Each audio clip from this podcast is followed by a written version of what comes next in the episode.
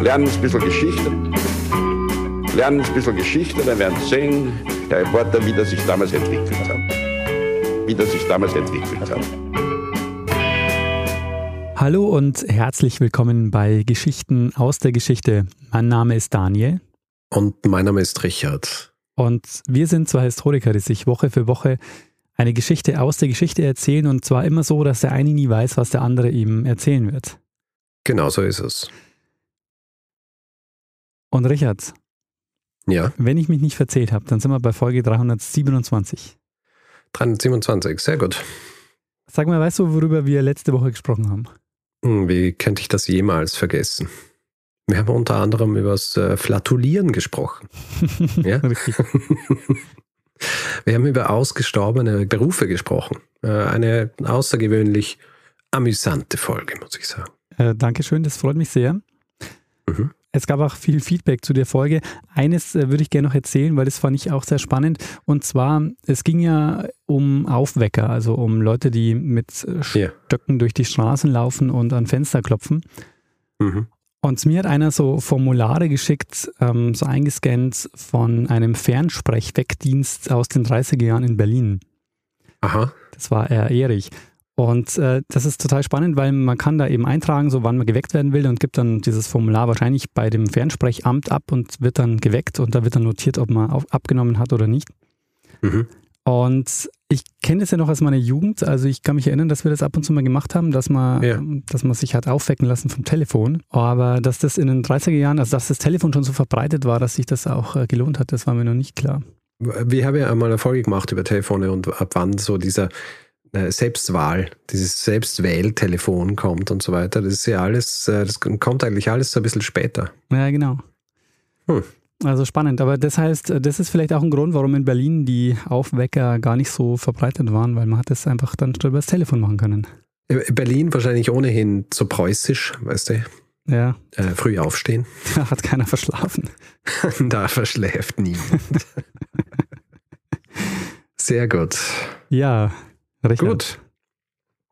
Daniel, Hast bevor ich jetzt mit der Geschichte beginne, Ja. ja, es ist ja die letzte Folge des Jahres. Ja, genau, ja.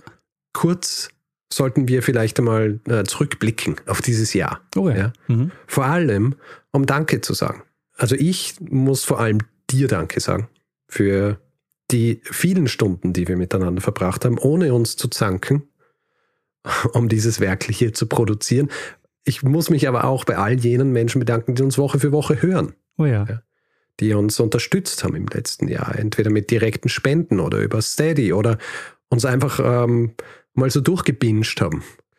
Diese Menschen, denen haben wir zu verdanken, dass dieses Jahr, das wir jetzt gehabt haben mit diesem Podcast, wohl das Beste war, das wir mit diesem Podcast gehabt haben. Oh ja, mit Bisschen. Abstand, ja. Wir haben ja nicht nur zwei Preise eingefahren, die wir in erster Linie gekriegt haben, weil so viele Leute für uns abgestimmt haben, sondern es ist ja auch so, dass die Treue, die unsere Hörerschaft uns entgegenbringt, uns die Möglichkeit gegeben hat, das Ganze auf so sichere finanzielle Beine zu stellen, dass nicht nur ich, sondern ab nächstem Jahr ja auch du von äh, diesem Podcast leben kannst. Ja, das stimmt. Also vielen Dank dafür und ich persönlich hoffe, dass wir noch viele solche End-of-Year-Episoden erleben können. Oh ja, das hoffe ich auch, Richard. Und äh, ich bedanke mich natürlich auch bei dir, weil ich mich auch äh, jede Woche freue, mit dir zu sprechen. Und es klingt ja immer wie eine Floskel, wenn man sagt, so äh, dieses, äh, dieses Werkel, dieser Podcast, den gibt's nur, weil, äh, oder der lebt von dem Publikum oder von den Leuten, die zuhören und uns Feedback geben. Aber es ist tatsächlich so, ähm, dass es eine ziemlich langweilige Angelegenheit wäre, wenn nur wir zwei äh, da sitzen würden und Ja. uns Geschichten erzählen würden. Ja, absolut. Das heißt, ähm, Also diese Unterstützung, ähm, die ich vorhin erwähnt habe, da fließt ja, fließen ja auch diese etlichen Hinweise rein, die man kriegen, das Feedback, das wir kriegen zu den Folgen, die äh, Korrekturen, wenn irgendwas falsch gemacht worden ist, was hin und wieder vorkommt. Und das äh, macht ja diesen, äh, diesen Podcast aus. Ja, Ja, es ist ein, ein lebendiges Werk. Absolut. Und ich bin echt unglaublich dankbar, dass wir das auf die Beine gestellt haben und dass äh, wir auch so unterstützt werden. Das ist echt großartig. Also vielen, vielen Dank auch von mir. Und ähm, Richard, haben wir uns schon mal, weil du das angesprochen hast, haben wir schon mal gezankt? Noch gar nicht. Also wegen dem Podcast, wegen dem Podcast noch gar nicht, oder? Ich glaube, wir haben auch nicht, äh, nicht wegen dem Podcast gezankt. das stimmt. Meistens sind wir ja derselben Meinung. Ja, das Ja. ist schon mal gut. Und wenn wir, wenn wir nicht derselben Meinung sind, dann hängt es eigentlich meistens nur mit einem Missverständnis zusammen. Naja, das stimmt. Ja, also dann äh, sprechen wir, besprechen wir das und dann äh, ist gut. also ich möchte es nicht verschreien, aber ich glaube, ähm, wir, wir führen eine sehr harmonische Beziehung. Äh, so soll es bleiben. Und Genau. da würde ich sagen, ähm, auf äh, noch viele, viele Geschichten und vier Jahre Geschichten aus der Geschichte. Und ähm, ja, weil ich es angesprochen habe, die End of Year-Episode, lass mich doch einfach die Geschichte zu dieser Episode erzählen, Sehr gut. oder? Richard, wird so eine Feel-Good-Story zum Ende des Jahres oder ähm, nein. Also sagen wir so, es ist eine kuriose Geschichte, aber es ist nicht wahnsinnig viel gut. okay. Als ich es das erste Mal gelesen habe, habe ich mir gedacht, aha, ja, könnte ganz lustig sein, aber äh, leider, wie so viele Dinge, ist äh, nicht so lustig, wie ich mir gedacht habe, aber trotzdem sehr interessant. Verstehe, ich bin Es gespannt. ist auf jeden Fall nicht so eine Feel-Good-Folge wie deine letzte. Gut, Daniel, ja, ich werde eine Geschichte erzählen, zu der du wahrscheinlich ähm, ein bisschen mehr Bezug hast als ich. Denn es geht ums Kinderkriegen. ah ja. Ich werde jetzt aber keine kleine Geschichte des Kinderkriegens erzählen, weil die ist ja tatsächlich so alt wie die Geschichte der Menschheit an sich. Das wäre eine Explicit-Folge. Es wäre erstens eine Explicit-Folge und äh, sie wäre viel zu lang. Ja. Ja? Oder einfach viel zu komprimiert. Nein, Daniel, wir springen tatsächlich an den Beginn des 20. Jahrhunderts. Mhm. Und wir springen an einen spezifischen Ort. Und zwar springen wir nach Toronto in Kanada. Und unsere Geschichte beginnt am 31. Oktober des Jahres 1926. Ich weiß nicht, äh, ob du den Kalender mit den Wochentagen im Kopf hast, aber dieser Tag war ein Sonntag. Mhm. Und an diesem Sonntag nimmt der zu diesem Zeitpunkt 73-jährige Anwalt Charles Vance Miller ein Mittagsmahl mit zwei jüngeren Anwaltskollegen ein. Äh, Das Gespräch führt sie zu einem freundlichen Argument über eine legale Angelegenheit und Miller, der gern Recht behält, lädt die beiden ein, gemeinsam mit ihm in sein Büro zu gehen, wo er ihnen dann in einem Buch zeigen will, dass er Recht hat. Mhm. Sie verlassen also das Restaurant und gehen den kurzen Weg vom Restaurant zu seinem Büro, das um die Ecke liegt. Und äh, das Haus, in dem das Büro liegt, verfügt zwar über einen Lift, der ist an diesem Tag allerdings kaputt. Also rennt Miller, der für sein Alter noch sehr fit war, die drei Stockwerke zu seinem Büro hoch, scherzt noch so über die Schulter mit seinen Kollegen und als sie dann in seinem Büro ankommen, sitzt er mit dem Buch das er benötigt, um ihnen zu zeigen, dass er recht hat, schon an seinem Schreibtisch. Und sie kommen rein, er will gerade was sagen, kommt aber nicht mehr dazu, weil sein Kopf fällt auf das geöffnete Buch und er ist tot. Und wie sich später herausstellen wird, ist es ein Herzinfarkt, Hm. der ihn dahin gerafft hat. Mhm. Und mit dem Tod Millers wird etwas losgetreten, das viele Gerichte, Medien und nicht zuletzt Familien Torontos für ein Jahrzehnt beschäftigen wird. Es ist nämlich so, also wenn jemand stirbt, vor allem wenn es jemand ist, der sein Leben lang ein erfolgreicher Anwalt, ein erfolgreicher Unternehmer, generell ein erfolgreicher Mensch war, wie es Miller eben war, dann passiert nach dem Tod was? Ähm, eine Obduktion. Na, keine, also vielleicht, ja. Also, Nach der Obduktion dann. Ich, ich, ich, hab- ich wollte schon sagen, so, ja, gut, wenn irgendwie die Todesumstände vielleicht unklar sind, aber in dem Fall sind sie ja nicht unklar. Ja. Ähm, ein, ein Begräbnis, ja, Begräbnis, aber danach, eine Trauerfeier. danach, Danach, ähm, naja, wenn er erfolgreich war, dann hat er wahrscheinlich über ein gewisses Vermögen verfügt. ach Und, so ähm. Das wird aufgeteilt. Ja, es wird äh, vererbt. genau. Und dann äh, hat man was? Wahrscheinlich ein Geschrieben. Testament. Richtig. Und Miller war ein Mann ohne direkte Nachkommen. Mhm. Und er hat ein Testament verfasst und in diesem Testament wird dann verlautbart, wohin sein Geld gehen soll. Und äh, sein Geld, das hat er nicht nur als Anwalt gemacht, sondern zum Beispiel auch mit einem äh, Investment in eine Silbermine, die ihn zu einem relativ vermögenden Mann gemacht hat. Und Miller war nicht nur erfolgreicher Unternehmer, sondern er war auch das, was man im Englischen so als Practical Joker bezeichnet. Ja. Also jemand, der gern anderen Streiche gespielt hat. Äh, Oft auch, um Menschen zum Beispiel ihre Gier vor Augen zu führen. Und es wird für all jene, die ihn nicht persönlich gekannt haben offensichtlich, als am 3. November 1926, also drei Tage nach seinem Tod, in der Presse der Inhalt seines Testaments veröffentlicht wird. Dieses Testament ist außergewöhnlich, um es milde auszudrücken. Einige dieser Punkte zeigen nämlich, wie sehr er ein solcher Practical Joker war. Zum Beispiel hinterlässt er Geistlichen, die sich gegen Glücksspiel und den Konsum von Alkohol ausgesprochen haben, Aktien für Brauereien und eine Rennbahn. Eine Haushälterin vermacht er 500 Dollar. Diese Haushälterin ist allerdings schon lang tot und drei ihm bekannten Juristen, die sich untereinander nicht ausstehen können, hinterlässt er ein Haus in Jamaika mit der Auflage, dass sie dort gemeinsam leben müssen. Den Rest seines Vermögens allerdings, der geschätzt wurde auf ca. 500.000 Dollar, was heute ungefähr 10 Millionen Dollar wären. Ui. Der Rest dieses Vermögens soll auf ganz spezielle Weise vererbt werden. Und zwar vermerkt er in Punkt 9 seines Testaments, dass dieser Betrag an jene Frau ausgezahlt werden soll, die in den zehn Jahren nach seinem Tod die meisten Kinder bekommen hat. Falls es mehrere Frauen wären, die selbe Anzahl an Kindern äh, geboren haben, dann wird dieses Geld unter ihnen aufgeteilt. Mhm. Jetzt ist natürlich die Frage, warum macht er das? Miller war natürlich nicht mehr am Leben, um zu erklären, warum er das gemacht hat ging es ihm vielleicht darum zu sorgen, dass mehr Leute Kinder kriegen. Es gibt Stimmen, die behauptet haben, dass er ein Unterstützer der Verhütung generell war, was ja zu jener Zeit auch ein, ein nicht ganz unwichtiges Thema war, auf das wir später auch noch zu sprechen kommen. Und dass dieser Passus in seinem Testament ein, so ein Statement war, man weiß es nicht.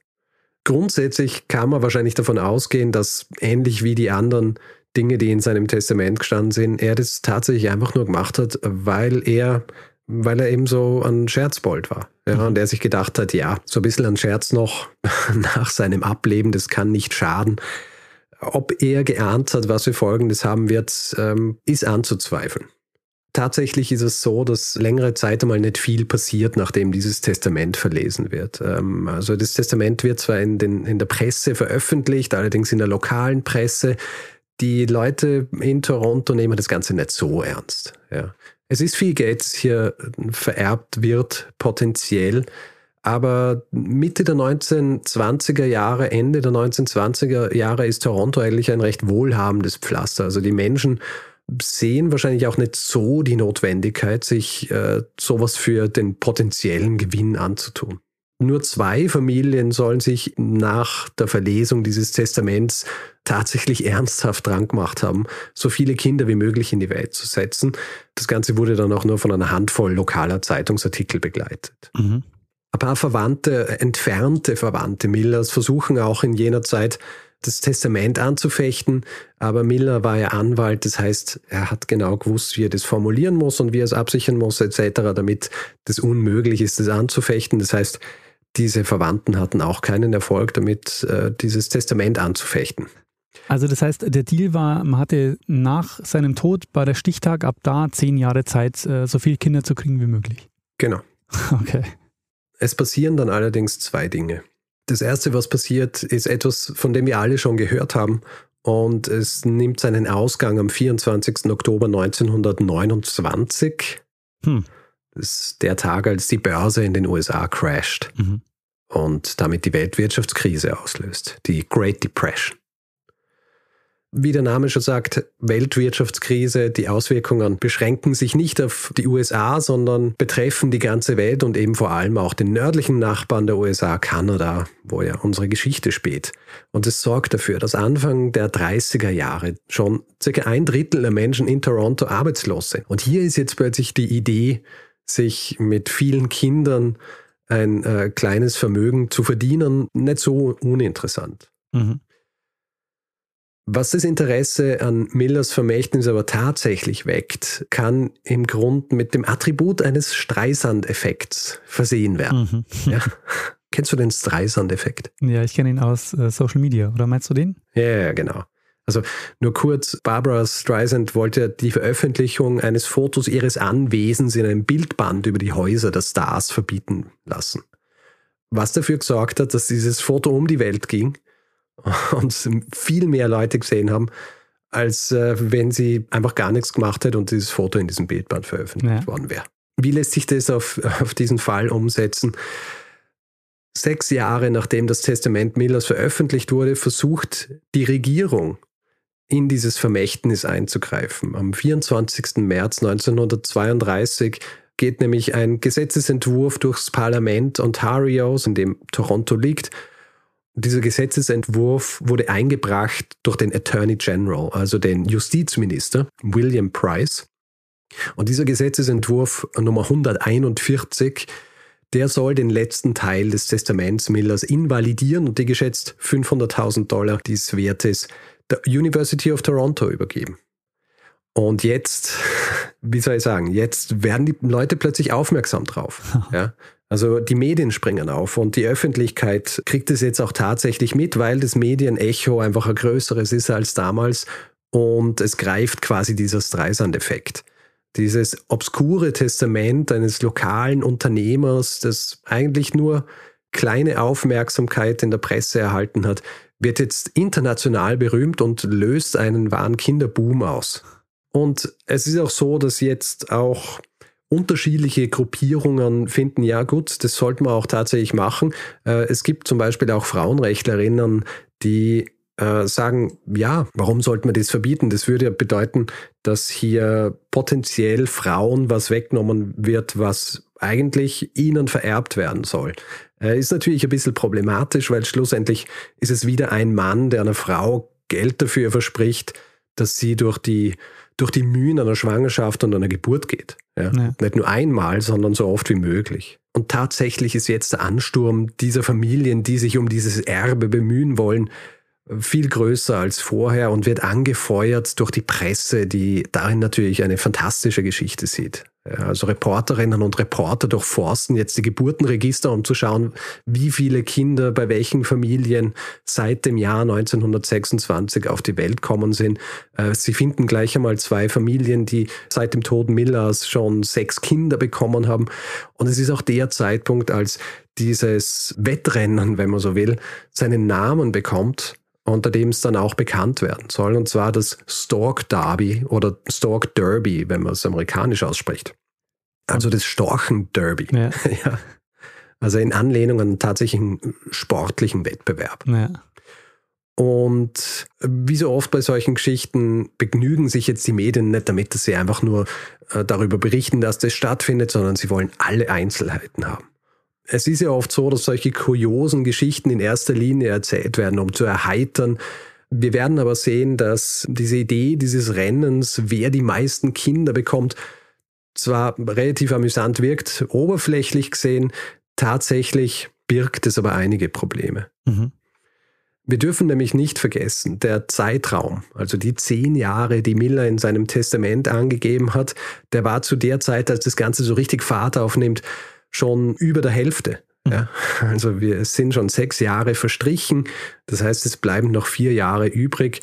Und einerseits ist offensichtlich, dass sich viele der Familien, die sich jetzt um dieses Erbe bemühen, dieses Erbe einheimsen wollen, das in erster Linie tun, weil sie in bitterer Armut leben. Mhm. Ja. Trotzdem oder vielleicht sogar aufgrund dieser Great Depression, also dieser Weltwirtschaftskrise, der finanziellen Krise, in der sich jetzt so viele Menschen befinden, ist diese Geschichte der vielen Kinder eine, die tausende Menschen nicht nur amüsiert, sondern ihnen auch so ein bisschen Hoffnung gibt. Ja. Dazu muss man sich auch die Zeit anschauen. Ähm, Elizabeth Wilton hat eine Dissertation über dieses Stork Derby geschrieben und sie erklärt, dass Kinder zu jener Zeit eben als das perfekte Symbol für, für Unschuld und Erneuerung und Hoffnung gesehen wurden. Also viele Leute befinden sich in der schlimmsten Zeit ihres Lebens und dann Nachrichten zu lesen über über Kindersegen und solche Dinge. Das, ähm, das gibt vielen Leuten Hoffnung und amüsiert sie natürlich auch zum gewissen Grad. also es ist, ja. Aber es ist heute auch noch so, oder? Also wenn man Kinder, die, ja, Kinder gelten als die Zukunft, äh, das ist doch das, was quasi ja. Hoffnung gibt für, für spätere Zeiten. Ja, ja. Aber dort eben noch spezifisch, weil das Ganze war so Eskapismus. In einer Zeit, in der eigentlich alles schrecklicher und hoffnungsloser ist äh, denn je. Mhm.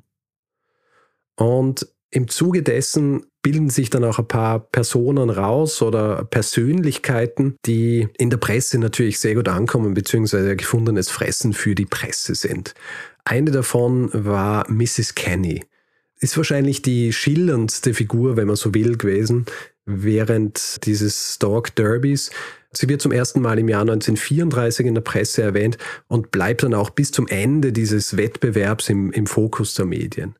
Äh, sie selber hat irische Wurzeln und ist eine gläubige Katholikin und im Jahr 1934 hat sie schon über zehn Kinder. Wie viele davon allerdings für das Rennen zählen, werden wir nachher noch rausfinden. Sie war tatsächlich eine der exzentrischsten Teilnehmerinnen, die auch im Gegensatz zu anderen gar kein Hehl draus gemacht hat, dass sie tatsächlich gewinnen will. Und sie behauptet auch, dass sie durch göttliche Vorsehung dazu bestimmt ist zu gewinnen. Es ist nämlich so, sie sagt, sie hat eine göttliche Verbindung zum Verstorbenen, mhm. Miller. Sie war auch eine talentierte Holzschnitzerin. Ja? Also sie hat so viele Holzstatuen gemacht. Äh, sie hat auch welche von Miller selbst gemacht. Und was hier auch nicht ganz unwichtig ist, oder vielleicht sogar einer der wichtigsten Aspekte, sie ist eine der ärmsten Teilnehmerinnen bei diesem Wettbewerb.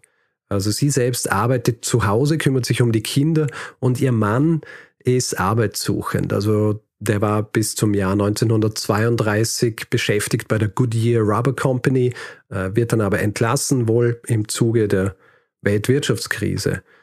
Und sie waren so eine arme Familie, dass beispielsweise eines ihrer Kinder, das während dieses Zeitraums des äh, Stork Derbys auf die Welt gekommen war, an einer Infektion stirbt, nachdem es ähm, von einer Ratte gebissen wird. Mhm. Und zwar, als es in der Krippe liegt. Mhm. Und die Geschichte ist, äh, ist eine grauenhafte Geschichte auch, weil äh, so erklärt wird, dass sie nicht die entsprechende Hilfe gekriegt haben, ähm, früh genug, um sich um dieses Kind zu kümmern, einfach weil sie zu arm waren äh, um sich das leisten zu können. Mhm. Und in den Medien werden zu dieser Zeit solche Dinge breit getreten, aber eben auf eine Art, die zu verstehen gibt, dass die Medien hier in erster Linie Interesse daran haben, ob der Tod dieses Kindes jetzt ihre Chancen schmälern würde, diesen Wettbewerb zu gewinnen.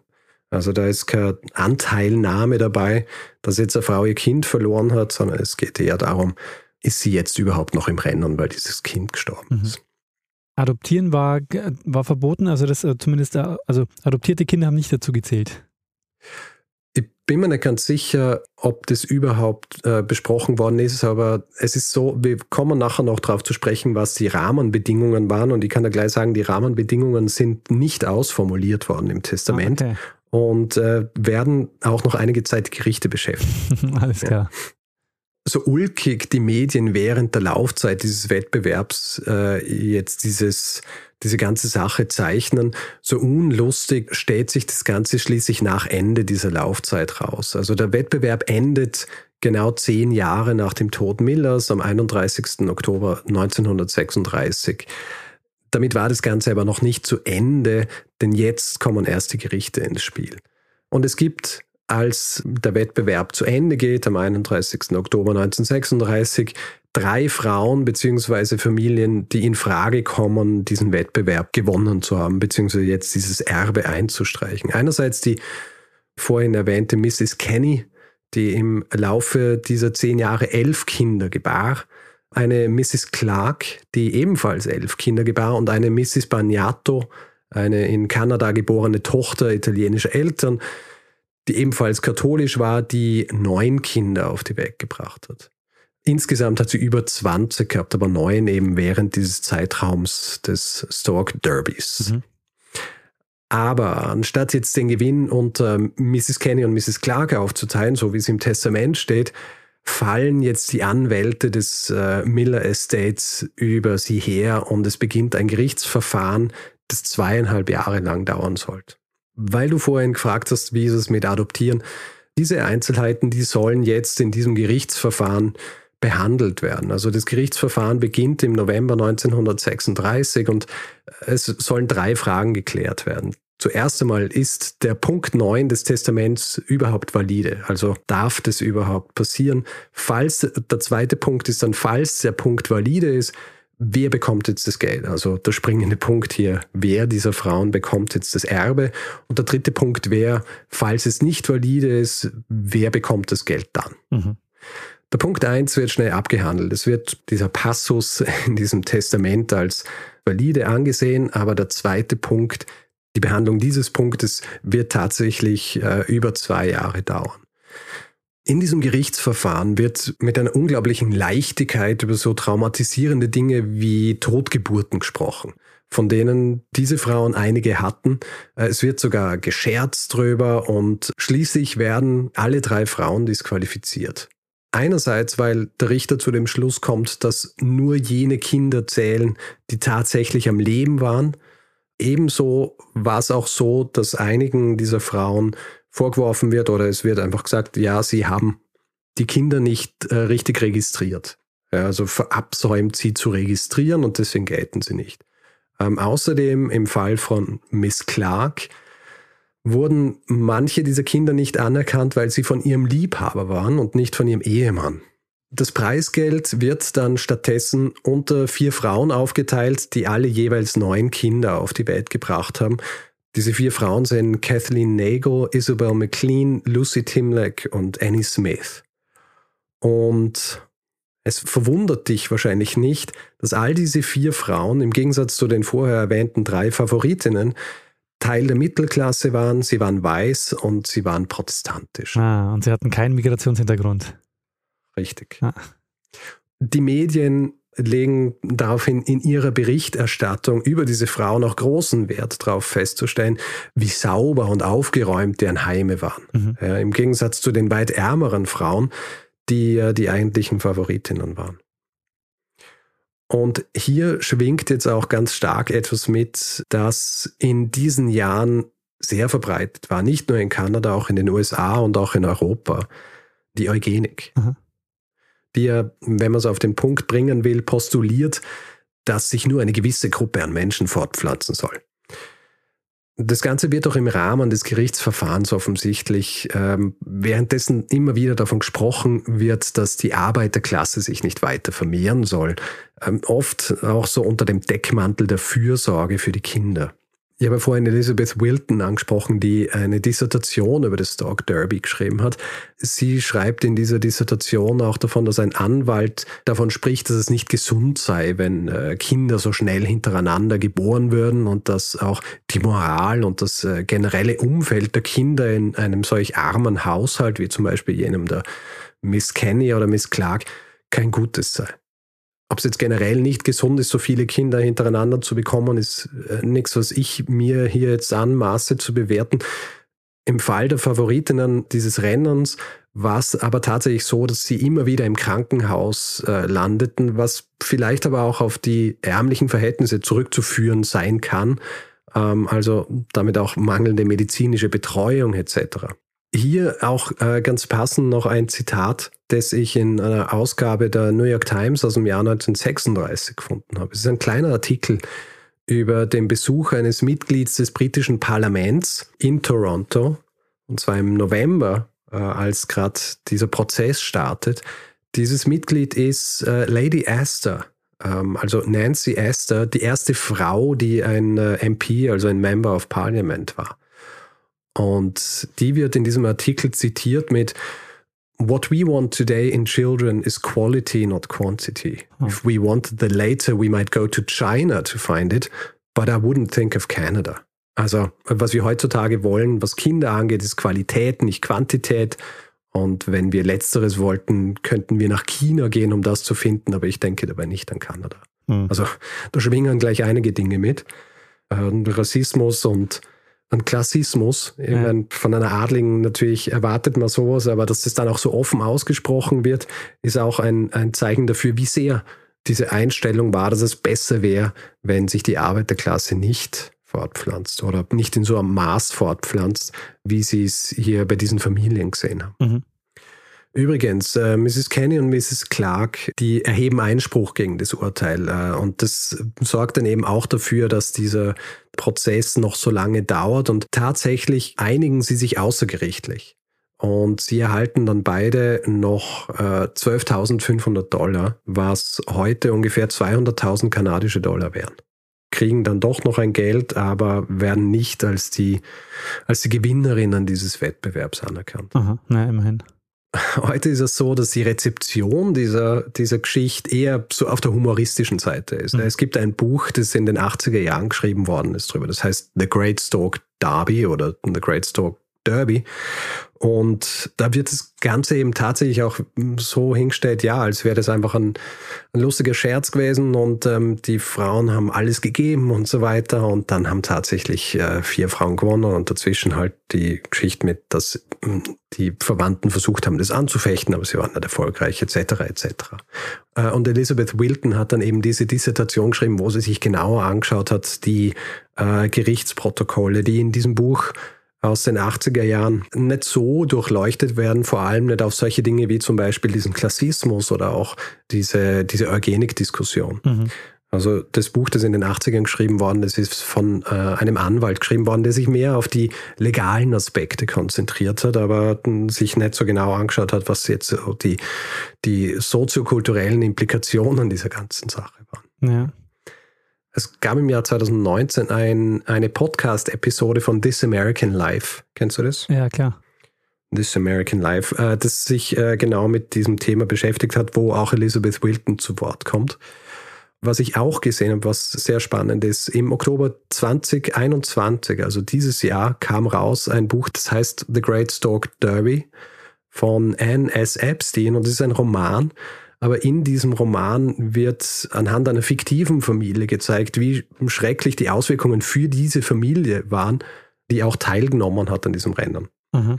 Und ja, äh, Daniel, das war meine Geschichte über das Great Stork Derby, das in den 1930er Jahren die Bevölkerung und die Gerichte Kanadas und auch die Medien nicht nur Nordamerikas beschäftigt hat und es eben gern als lustiges Kuriosum der Geschichte belächelt wird, äh, tatsächlich für die beteiligten Frauen alles andere als lustig war und auch ein Licht auf wahrscheinlich eine der verabscheuenswürdigsten Kapitel des 20. Jahrhunderts geleuchtet hat, nämlich die Eugenik. Sehr spannend, Richard. Also eine äh, super Geschichte, die ich noch nicht kannte. Und gerade dieser Punkt, ähm, den, du, den du jetzt am Ende hattest mit den, den Themen Eugenik und auch diese Perspektive, dass man, wenn man sich anschaut, ähm, was bedeutet das eigentlich für diese Familien, dass das ja was ist, wo man ganz schön zeigen kann, auch wie sich die Geschichte und die Geschichtswissenschaft auch weiterentwickelt. Mhm. Weil ja immer die Frage sich stellt, so, warum sollte man eigentlich nach, keine Ahnung, 20, 30 Jahren nochmal ein Buch über ein Thema schreiben, über das es schon quasi zehn Bücher gibt? Aber das ist ja. eben der Grund, weil die Perspektiven sich ändern. Ja. Ähm, hatte eben vor in den 80er Jahren wahrscheinlich noch keinen Blick für diese, äh, dass da ein Eugenik-Thema äh, und, und das ist zum Beispiel, oder diese, dieses Klassismus oder ähm, Sexismus-Thema, da ist man einfach heute sensibler dafür und deshalb ist es eben wichtig, sich diese Themen dann nochmal anzuschauen. Ja.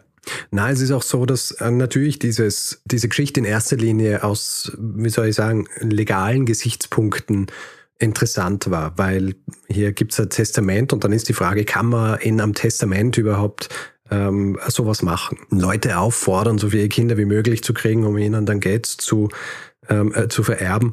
Und eben das Buch von, ähm, von Mark Orkin, der das in den 80er Jahren geschrieben hat und der selber Anwalt war, das fokussiert sich eben darauf. Ja. Naja, das ist, also Eugenik ist ja überhaupt auch ein wahnsinnig spannendes Thema, weil man verbindet es ja auch immer mit äh, den Nationalsozialisten und mit mhm. äh, dem Dritten Reich, aber man darf nicht, echt nicht vergessen, dass in den 30er Jahren in den USA die Eugenik ein sehr, sehr großes Thema war.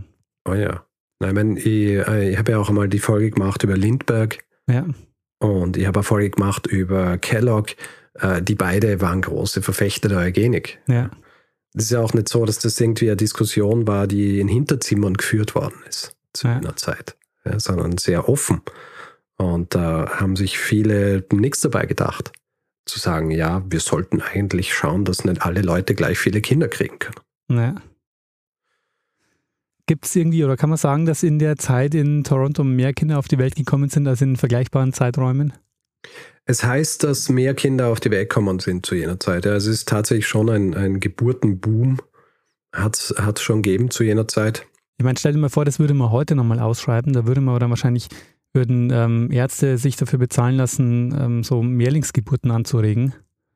es hat ja auch eine Zeit lang so diese, wie soll ich sagen, nicht einen, äh, einen Wettbewerb oder so gegeben, aber vor so zehn Jahren oder so, wo wo es so mehrfach Geburten gegeben hat, wo ich glaube, es hat auch eine, mir fällt jetzt der Name nicht ein, aber in den USA hat es eine mit acht Kindern gegeben. Mhm. Ich glaube, wie haben sie sie genannt? Octomom.